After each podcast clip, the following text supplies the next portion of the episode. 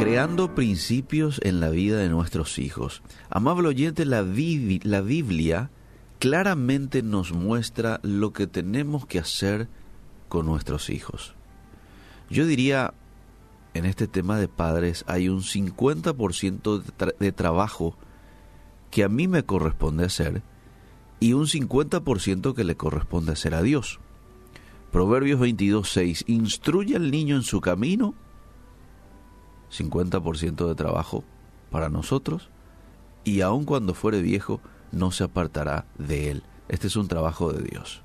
Dios te promete que si vos le instruís al niño en su camino, aunque él sea de edad avanzada, no se va a apartar de esa instrucción que en su momento le diste. ¿Qué es instruir? Según el diccionario, instruir es comunicar sistemáticamente ideas o conocimientos. Lo hacemos 30% con palabras, 70% con el ejemplo. Así de sencillo es. Comunicar sistemáticamente ideas o conocimientos y nuestros niños captan un 30% lo que le decimos, un 70% lo que ve. Ningún padre humano es perfecto pero con la ayuda y con la guía del Espíritu Santo, de las Sagradas Escrituras, de mentores piadosos, cualquier hombre puede convertirse en un padre exitoso que guía a sus hijos en diferentes áreas. Estamos a un paso de un nuevo año y supongo yo que para este 2020 una de las cosas que querés, papá, mamá, es ser un buen papá, una buena madre, ¿verdad? Claro, un buen esposo también. Un buen hijo de Dios. Un buen cristiano, un buen hombre. Y yo creo que de nuestra intimidad con Dios parte todo. Porque cuando yo soy un buen hijo de Dios, un buen cristiano, entonces por ende voy a ser un buen trabajador, un buen papá, un buen esposo. Pero algunas áreas que debería de incluir mi instrucción para con mis hijos quiero citar a continuación. Número uno, la espiritualidad. Tenemos que ayudar a nuestros hijos a confiar en Jesús lo antes posible. Si ellos aprenden esto, entonces van a crecer convencidos de que Él debe estar en el centro de todo lo que haga. La espiritualidad es muy importante. Y como ya decíamos, es importante que nos vean a nosotros también de que Jesús ocupa el primer lugar de nuestras vidas. En segundo lugar, la moralidad. Está comprobado que en los hogares donde abundan la honestidad, la pureza, la fidelidad entre mamá y papá, la lealtad, la veracidad de las palabras, ¿sí? Muy importante, los niños aprenden a valorar la integridad y a escuchar su conciencia. Está comprobado esto, por gente que precisamente se ha tomado el tiempo de comprobar. Qué importante es de que como papá, como mamá, hagamos respetar nuestras palabras. Si le decimos algo a nuestros hijos, hagámoslo, aunque sean las 11 de la noche, pero hagámoslo que ellos sepan, ah, no, papá me dijo eso, entonces yo lo creo, él va a hacer. Mamá me dijo, lo va a hacer. Si no lo hace hoy, lo va a hacer mañana, pero lo va a hacer porque él ya lo dijo. Y esto estamos creando, construyendo en ellos, en ellos que ellos puedan tener una moralidad alta. Lo tercero tiene que ver con la relación personal. Tenemos que enseñar cuanto antes a nuestros hijos acerca del amor. El amor no es solo palabra romántica, ¿eh? no. Tener amor va mucho más allá de eso. El amor bíblico, según 1 Corintios 13, es sacrificial. El respeto y el apoyo mutuo es una buena preparación para que aquellos luego puedan relacionarse con otros y también para el matrimonio relación personal. enseñarle acerca del amor. Y qué mejor que ellos vean el respeto que tenemos por nuestras esposas y viceversa, ¿verdad? El amor, el lugar que le damos a ellos en nuestra familia, en la sociedad. No hablamos mal de la esposa, ni la esposa del esposo, sino que la honramos, la respetamos, la elogiamos interna y externamente, delante de la gente también. Entonces ellos se van formando esa percepción de esto que es muy importante, la relación personal.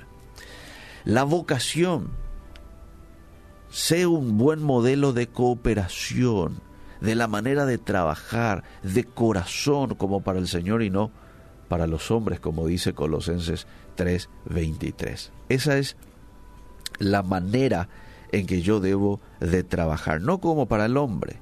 El hombre muchas veces no va a estar, el hombre puede que no se percate de ciertas cosas. No debo trabajar para el hombre, yo debo trabajar para Dios.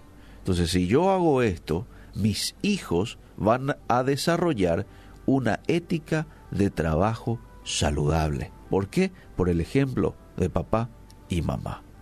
Y claro, en medio de eso también les vamos enseñando con palabras, pero que ellos vean en nuestras vidas de que cuando hacemos algo, hacemos de la mejor manera, de corazón. Administración del dinero, este es otro de los puntos que no debemos de olvidarnos en cuanto a principios que tienen que ver con la enseñanza a nuestros hijos. Tenemos que enseñarles la forma correcta de manejar el dinero, ganar de manera honesta, dar con generosidad, ahorrar con inteligencia y disfrutar con complacencia. Bueno, aquí tenemos varios textos bíblicos que nos hablan acerca de esto. Uno de ellos, Primera de Timoteo 6:17. A los ricos de este siglo manda que no sean altivos, ni pongan la esperanza en las riquezas, las cuales son inciertas, sino en el Dios vivo que nos da todas las cosas en abundancia para que las disfrutemos. Administración del dinero. Y por último, el principio número 5 que quiero compartir, principio número 6 en realidad, que quiero compartir, que no debemos de olvidar de enseñar a nuestros hijos es autoridad. A menos que los niños aprendan cómo comportarse bajo la autoridad de sus padres, la escuela, la iglesia y el gobierno, se volverán rebeldes. Nuestros hijos notan cuando hay una desconexión entre nuestra conducta y nuestras palabras. Por lo que es esencial, amable oyente, darles un buen ejemplo.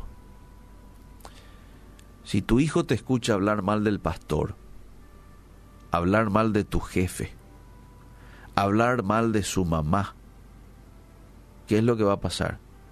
Van a repetir la acción. Van a hablar también mal del pastor, del jefe. Y no solo eso, ¿eh? sino que no le van a mirar a esas autoridades dadas por Dios como algo digno de respeto. Si todo el día te estás quejando de los políticos que no hacen su trabajo y esto y aquello y el presidente, ellos van a repetir la acción. No esperes algo distinto de ellos. Ahora, si vos querés que tus hijos respeten a la autoridad, en primer lugar a los padres, al pastor, al jefe de tránsito, ¿eh? al presidente y así sucesivamente, entonces tienen que ver en vos el respeto. La forma de crear principios superiores en la vida de un niño es mediante el precepto, la enseñanza que le puedas dar, la práctica, el ejemplo. Si plantan estos conceptos positivos, amables oyentes, en los corazones de sus hijos, qué gozo va a ser verlos preparados y motivados para cumplir la voluntad de Dios para sus vidas. Qué buen momento para tomar hoy una decisión de decirle a Dios, Señor, desde hoy quiero no solamente darle buena instrucción con palabras a mis hijos, sino me comprometo a que también ellos vean la práctica, el ejemplo. Yo siempre digo que ellos así como mencioné hace un momento.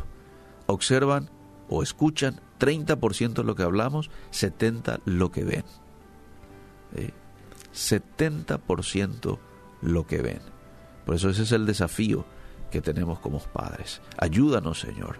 Ayúdanos a poder ser hombres y mujeres que den buenos consejos, pero que den también ejemplos vivos a seguir a nuestros hijos. Ayúdanos, Señor, que podamos tener un año diferente en este sentido. En el nombre de Jesús. Amén y amén.